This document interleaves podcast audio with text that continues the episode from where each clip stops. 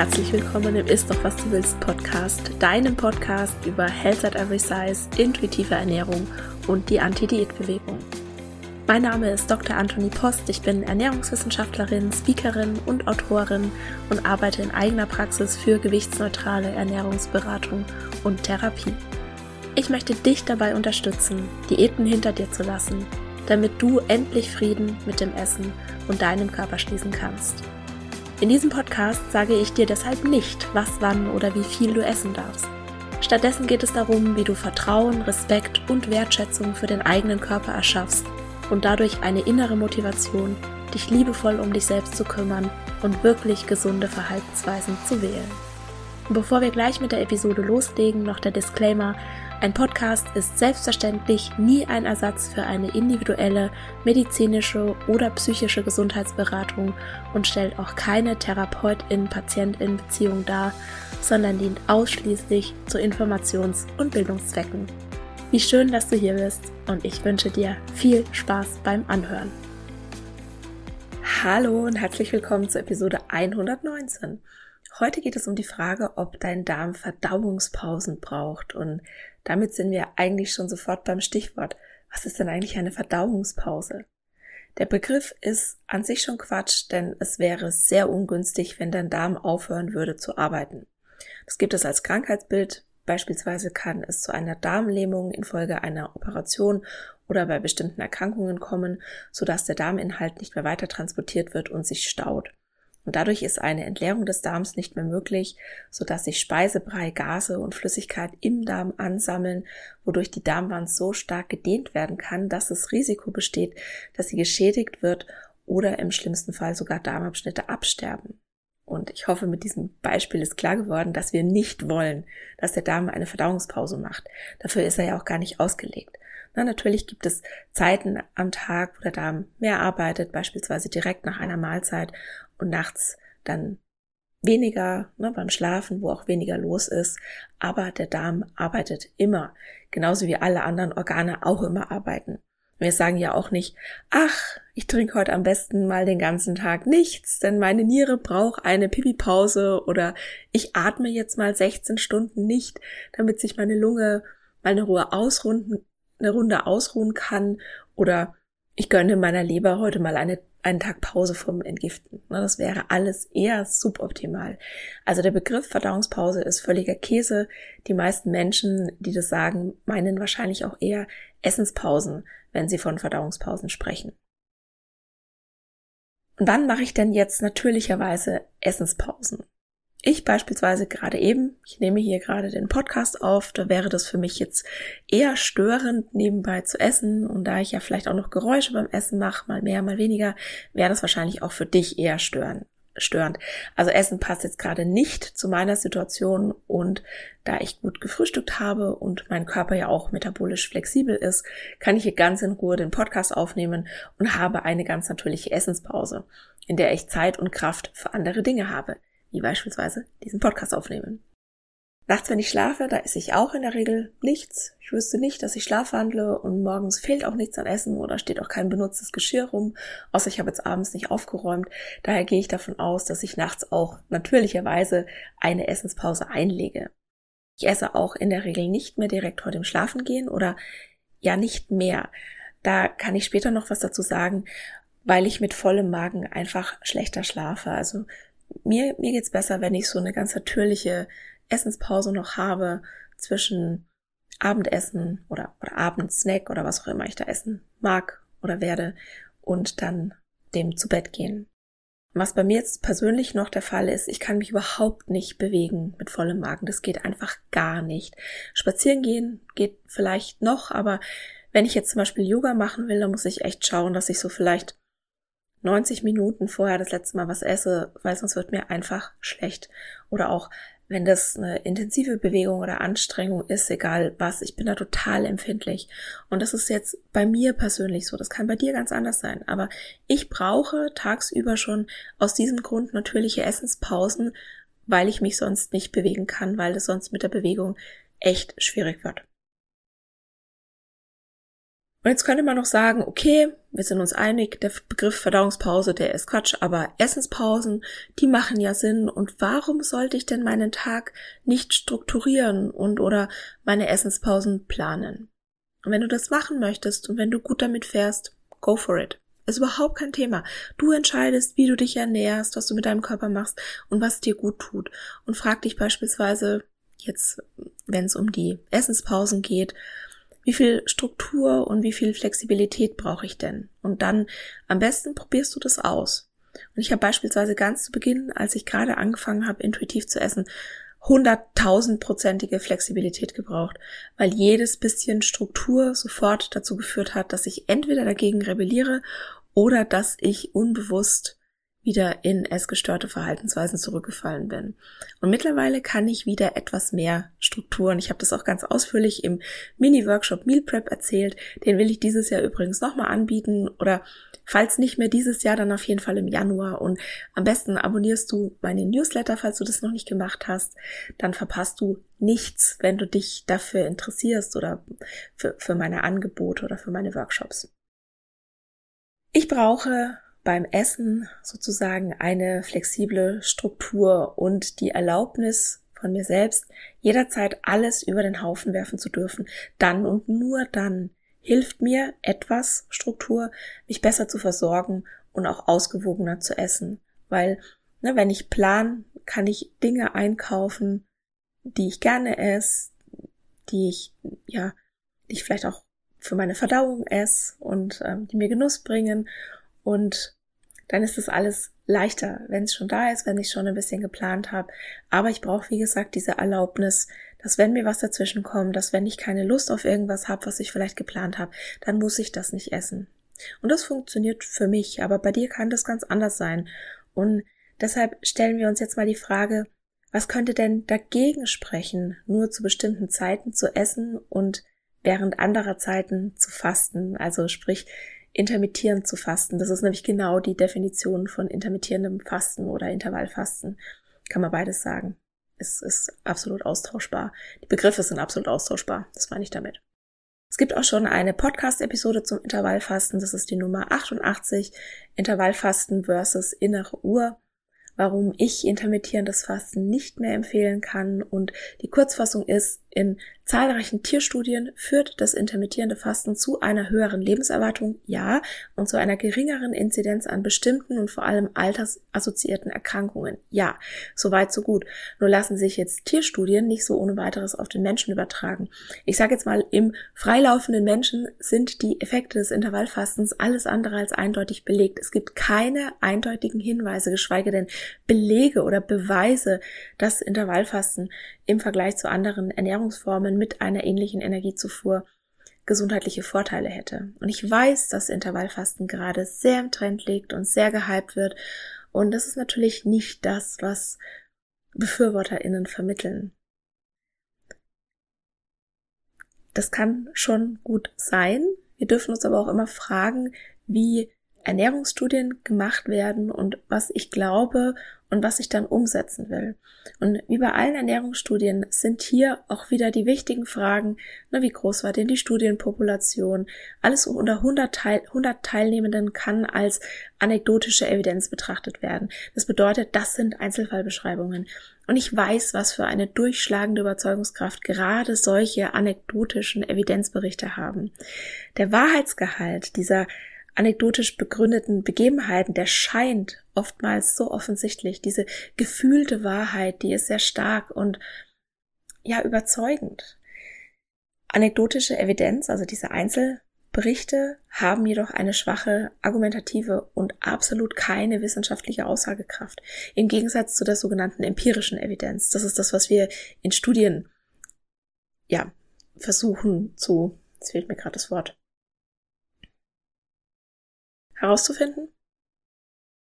Die empirische Evidenz, die ist auf jeden Fall die Bezeichnung für das, in Anführungszeichen, Beweismaterial, das in den Wissenschaften gefordert wird, um Behauptungen, Hypothesen, Thesen oder Theorie, Theorien von gesichertem Wissen unterscheiden zu können. Empiria ist altgriechisch und bedeutet Erfahrung. Das heißt, empirische Daten das sind solche, die durch Beobachtung und durch Experimente gewonnen werden und dann Und um dann eben die Relevanz dieser Daten einschätzen zu können, werden sie häufig durch statistische Tests überprüft, ob eine sogenannte statistische Signifikanz vorliegt. Was bedeutet das jetzt schon wieder? Die statistische Signifikanz gibt an, wie wahrscheinlich es ist, dass ein Ergebnis auf Zufall basiert. Also wir sehen beispielsweise einen Zusammenhang, eine Korrelation und wir stellen eine Hypothese auf, die wir dann mit statistischen Methoden auf ihren Wahrheitsgehalt prüfen wollen. Also eine Hypothese, wie dieser Zusammenhang zustande kommt oder was diesen Zusammenhang ausmacht. Und nehmen wir doch mal, weil wir beim Intervallfasten jetzt eh schon sind, da auch ein Beispiel raus. Eine Einschränkung des Nahrungsverzehrs auf ein 8-Stunden-Fenster führt automatisch dazu, dass Menschen weniger essen. Das ist jetzt die Hypothese. Das hat mir vielleicht eine Freundin oder ein Familienmitglied erzählt, dass das bei ihr der Fall ist. Also wir wären hier wieder bei der anekdotischen Evidenz. Das ist auch kein Beweis, ne, sondern wie gesagt, das ist jetzt eine Hypothese, die wir aufstellen. Und die entscheidende Frage ist jetzt, tritt dieser Zusammenhang, der für eine bestimmte Stichprobe gilt, auch in der Grundgesamtheit auf oder gibt die Stichprobe ein zufälliges Ergebnis wieder. Die Grundgesamtheit der Menschen, das kann beispielsweise die Bevölkerung von Deutschland sein oder eine bestimmte andere größere Gruppe an Personen. Jetzt kannst du aber nicht die gesamte Bevölkerung nehmen und die fasten lassen. Das heißt, du musst dir aus der Personengruppe, die du studieren willst, eine Stichprobe herausnehmen, die das umsetzen kann, die diese Gruppe möglichst gut repräsentiert und dann mit ihnen deine Hypothese prüfen. Und bevor wir jetzt aber ermitteln können, ob das ein zufälliges Ergebnis ist, muss erstmal festgelegt werden, wie hoch die Irrtumswahrscheinlichkeit für die Hypothese maximal sein darf. Vielleicht hast du auch schon mal was von dem P-Wert gehört. Ich bin jetzt gerade hier voll in den Studien. Ich weiß gar nicht, wie ich da jetzt hingekommen bin. Okay, ich mache das jetzt kurz fertig und dann ja, das, ich finde es gerade irgendwie wichtig für diese, für diese Episode. Also ich mache das jetzt kurz fertig. Ich weiß, es ist jetzt relativ trocken. Hm, wenn dich das nicht so interessiert, hörst dir kurz noch an. Ich bin dann gleich fertig und dann sind wir wieder sozusagen beim, beim Thema. Obwohl ich finde, wir sind immer noch beim Thema. Okay, ich rede mich hier gerade um, ja, Kopf und Kragen. Mm, also du kannst eine, eine gesamte Bevölkerung beispielsweise nicht fasten lassen, sondern du brauchst eine Stichprobe und jetzt musst du sozusagen die Versuchsparameter festlegen. Also du musst festlegen, wie hoch darf denn die Irrtumswahrscheinlichkeit für deine Hypothese maximal sein. Und diese Obergrenze für die Irrtumswahrscheinlichkeit, die wird mit dem Signifikanzniveau Alpha angegeben. Und generell werden so maximal fünf Prozent Irrtumswahrscheinlichkeit als zulässig anerkannt. Das wäre dann Alpha gleich fünf Prozent ich fasse jetzt nochmal zusammen. Ich habe eine Hypothese, dass die Einschränkung des Nahrungsverzehrs auf ein 8-Stunden-Fenster automatisch dazu führen soll oder wird, dass Menschen weniger essen. Und als Signifikanzniveau lege ich diese 5% fest. Das bedeutet, dass wenn sich nach meiner statistischen Datenanalyse das Ergebnis als signifikant herausstellt, der gemessene Zusammenhang einer Stichprobe mit einer Wahrscheinlichkeit von 95% auch für die Grundgesamtheit gilt. Also ich habe eine Wahrscheinlichkeit von 95 Prozent, dass das, was ich in der Stichprobe sozusagen rausgefunden habe, für diese ganze Gruppe gilt. Damit besteht immer noch eine Restchance von 5 Prozent, dass der geprüfte Zusammenhang doch dem Zufall geschuldet ist. Und jetzt ist ja logisch, je höher die Anzahl der Personen in deiner Stichprobe, je besser sie diese Grundgesamtheit abbilden und je länger die Personen beobachtet wurden, umso stärker ist die Aussagekraft. Und in klinischen Studien werden beispielsweise die Wirksamkeit, die Sicherheit und die, und die Verträglichkeit von Medikamenten und Behandlungsmethoden überprüft. Und falls du schon mal Leitlinien gelesen hast, in ihnen werden Studien zur Untermauerung der Empfehlungen herangezogen. Und dabei spricht man dann zum Beispiel von schwacher Evidenz oder von hoher Evidenz für eine bestimmte Annahme oder eine bestimmte Behandlungsmethode.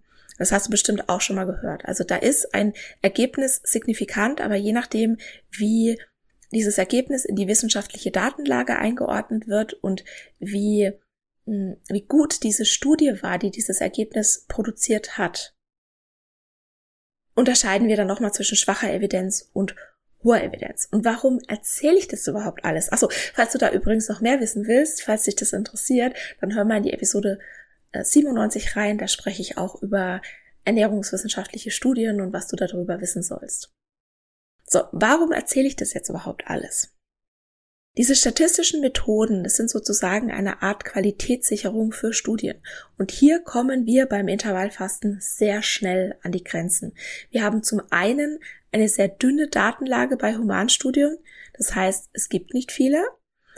Zum anderen, und ähm, wenn es die gibt, sind die oft dann nur mit so einer Handvoll Versuchspersonen ja, in so einer Art Pilotprojekt angelegt. Ja, das ist das eine. Zum anderen gibt es so viele unterschiedliche Formen des Intervallfastens und verschiedene Studienpopulationen, was den Vergleich dann zusätzlich noch erschwert. Und wir haben keine belastbaren Daten zu den Langzeitfolgen des Intervallfastens. Das ist mir wurscht, wie das gerade gehypt wird und was da irgendwelche ja, BefürworterInnen versprechen. Das meiste wissen wir nur aus Tierstudien und die sind nun mal nicht auf den Menschen übertragbar. Und ja, ich finde die Forschung zum Intervallfasten auch sehr faszinierend. Wirklich unglaublich. Ich finde die teilweise richtig toll, richtig spannend. Die Frage ist aber jetzt wieder, welche klinische Relevanz hat sie denn? Und, was für mich noch viel wichtiger ist, welche Kontraindikationen gibt es? Ich finde es immer wieder so spannend, ne? dass ich jetzt beispielsweise bei der Recherche für die Episode mehrmals auch von Seiten von Fachgesellschaften gelesen habe, dass jetzt hier, ich zitiere jetzt mal bei der DGE, Fasten keine negativen Nebenwirkungen aufweist. Und ich muss sagen, das sehe ich anders. Welche Menschen sollten denn nicht fasten? Das sind sich auch alle einig. Das sind Schwangere und Stillende, Menschen mit schweren Herz- und Nierenerkrankungen, Krebserkrankungen, Gicht- oder Gallenproblemen und auch bei bestimmten Erkrankungen kann es gefährlich sein, Mahlzeiten auszulassen, beispielsweise wenn jemand einen Diabetes hat.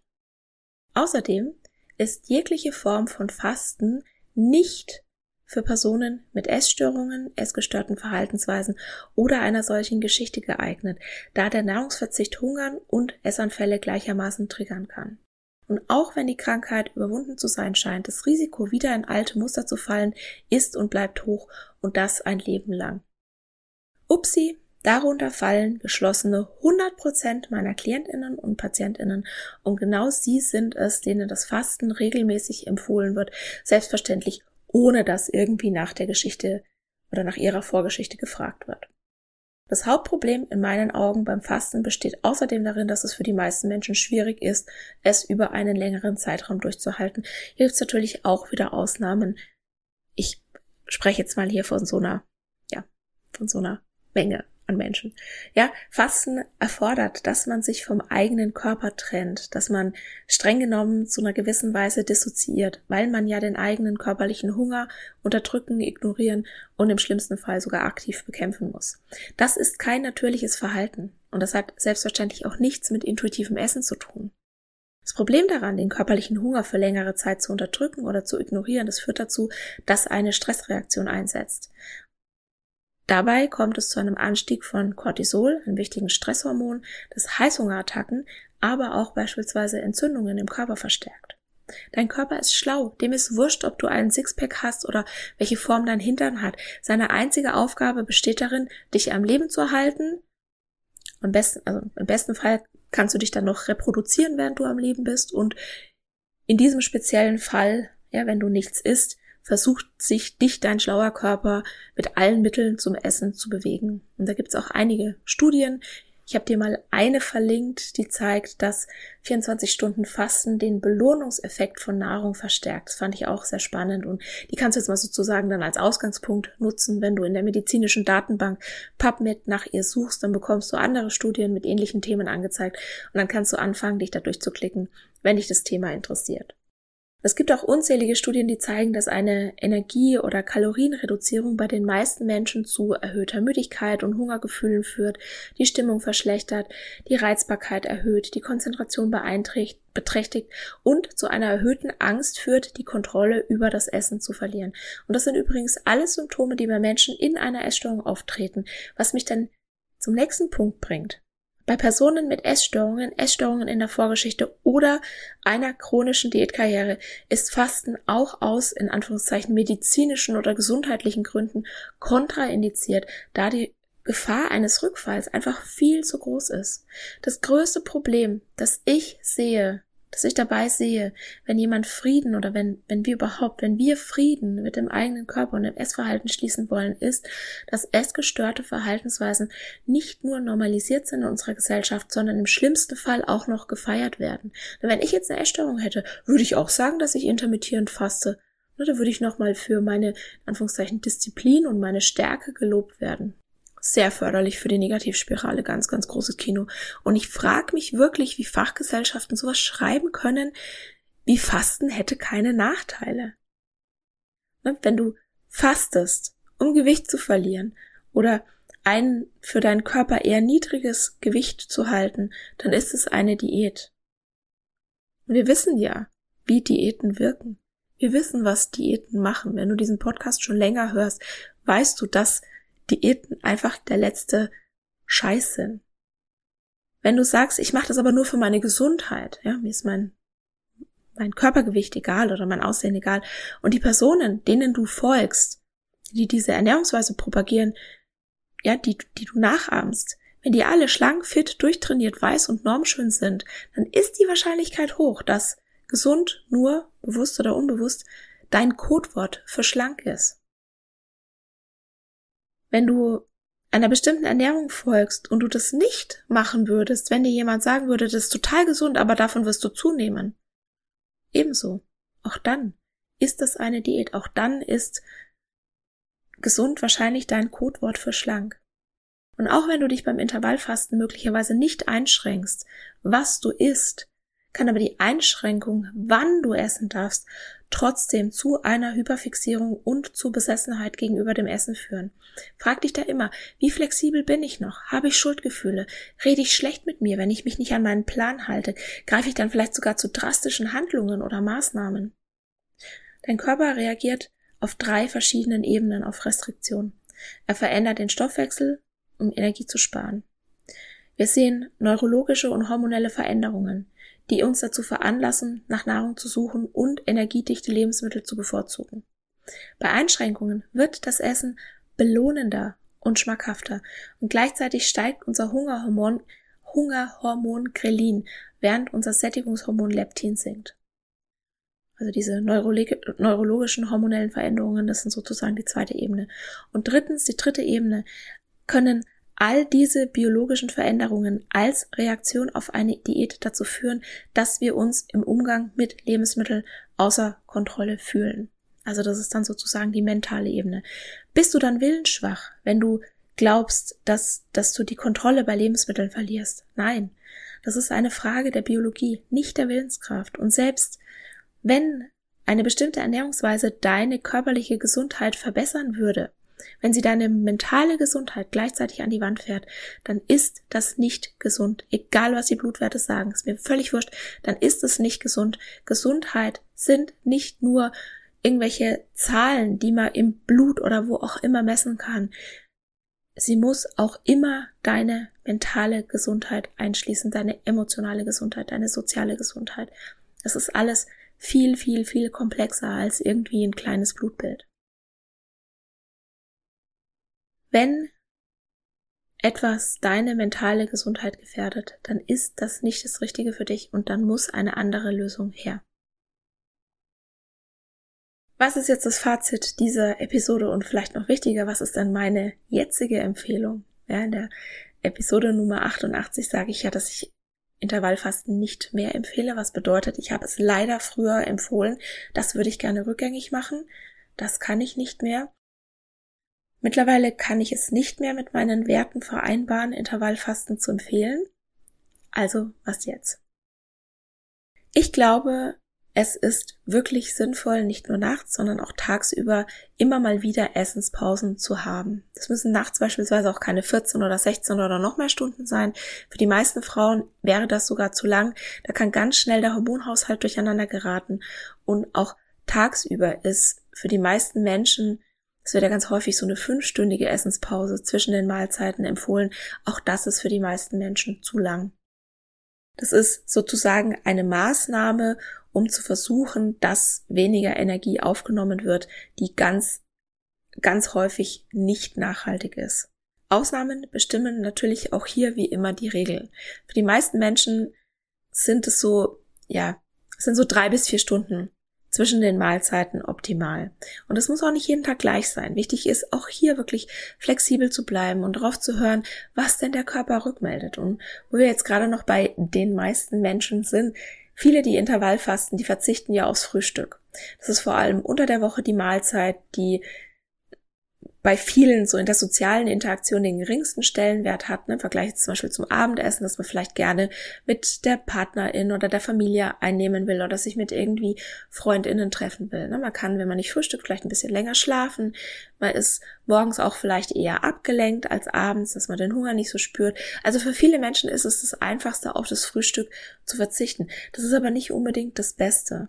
Es gibt da ganz, ganz spannende Forschungen aus dem Weizmann-Institut, die besagen, dass es für viele Menschen, die Intervallfasten, geschickter wäre, eher abends sozusagen dann früher zu Abend essen. Ja, also ich möchte jetzt hier auch nicht Dinner Canceling oder sowas empfehlen, aber wenn ich da jetzt eine Empfehlung aussprechen müsste, deutet tatsächlich die Forschung darauf hin, dass es für die meisten Menschen, Ausnahmen bestätigen die Regel, sinnvoller wäre, das Essensfenster eher früher als später in den Tag zu legen. So. Lehne ich mir hier gerade aus dem Fenster, lehne ich mich hier gerade aus dem Fenster. Ich, nochmal wirklich zum Mitschreiben, ich empfehle Intervallfasten nicht. Und vielleicht ist auch zum Schluss ein anekdotisches Beispiel von mir. Wenn du schon länger zuhörst, dann kennst du bestimmt meine Chips-Geschichte. Als ich angefangen habe, intuitiv zu essen, hat mich mein Körper hart auf die Probe gestellt und ich hatte wochenlang Hunger auf Chips, so direkt vor dem Schlafengehen. Und es ging damals gegen alle meine Glaubenssätze, ja. Abends Kohlenhydrate und ja, ja.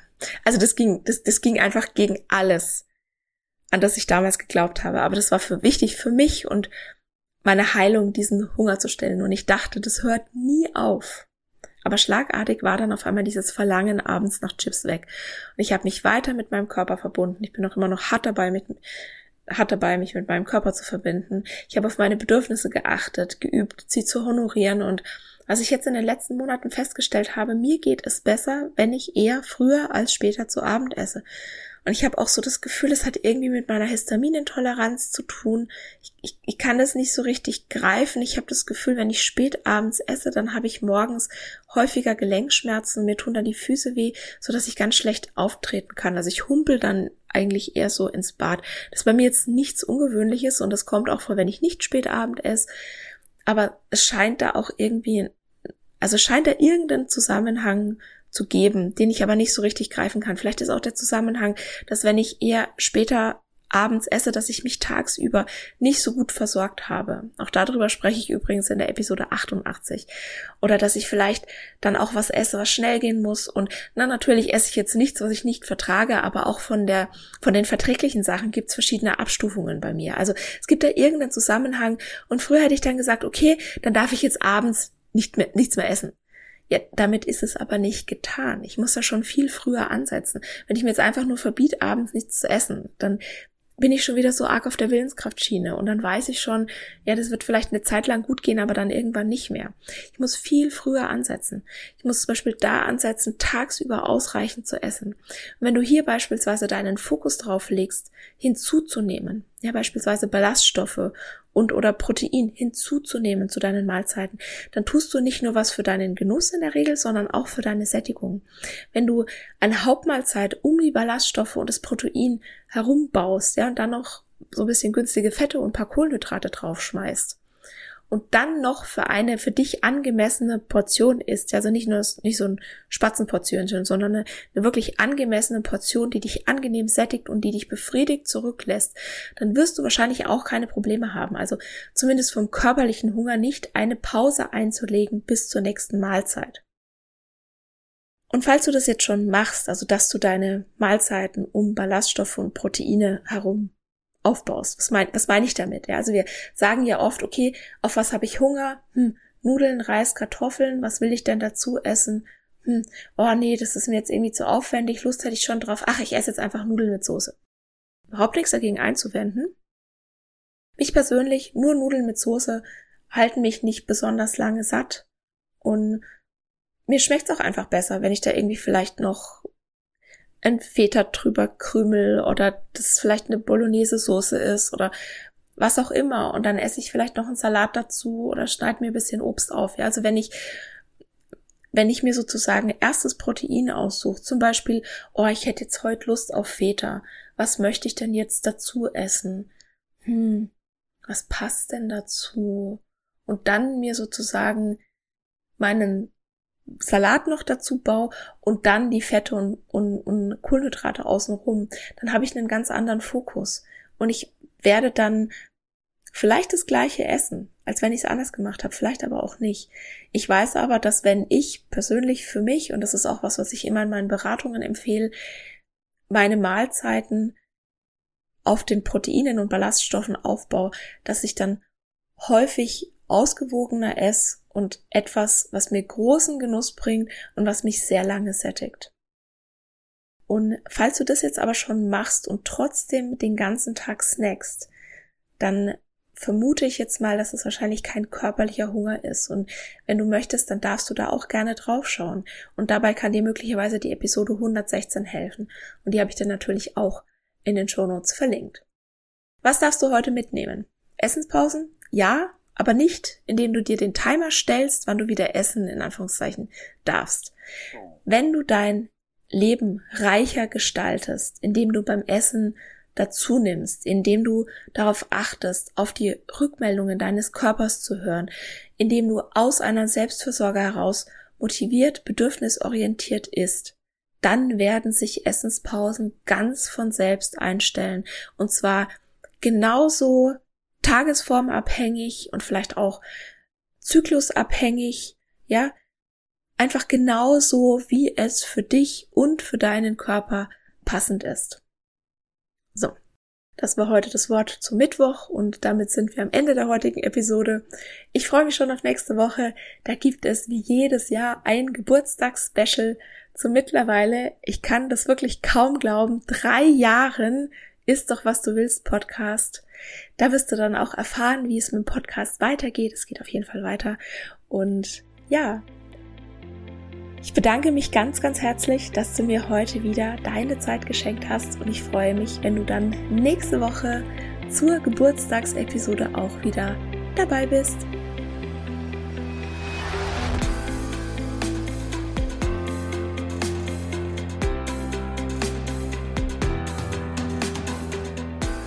Und das war's für heute. Ich danke dir von Herzen fürs Zuhören und hoffe, dass dir die Episode gefallen hat und dass du ganz viel für dich mitnehmen konntest. Die wissenschaftliche Datenlage sagt ganz eindeutig, dass Diäten die körperliche und mentale Gesundheit gefährden und langfristig zu einer Gewichtszunahme führen. Aber was, wenn das Gewicht die Gesundheit belastet oder jemand eine chronische Krankheit hat, wie Bluthochdruck, eine Fettstoffwechselstörung oder einen Diabetes? Spätestens dann ist es doch sicher gerechtfertigt, eine Diät anzufangen und damit zu versuchen, vorsätzlich Gewicht zu verlieren, oder? Nein. Nur weil jemand eine Diagnose hat, wirken Diäten trotzdem nicht. Sie erhöhen nur die Scham, wenn eine nachhaltige Gewichtsreduktion, wie zu erwarten ist, nicht funktioniert und den Leidensdruck zu essgestörten Verhaltensweisen zu greifen. Die gute Nachricht, um deinen Blutzucker wieder in Balance zu bringen, beziehungsweise ganz allgemein etwas für deine Gesundheit zu tun, musst du dir weder Lebensmittel verbieten noch eine strenge Diät einhalten und du musst auch keinen vorsätzlichen Gewichtsverlust anstreben.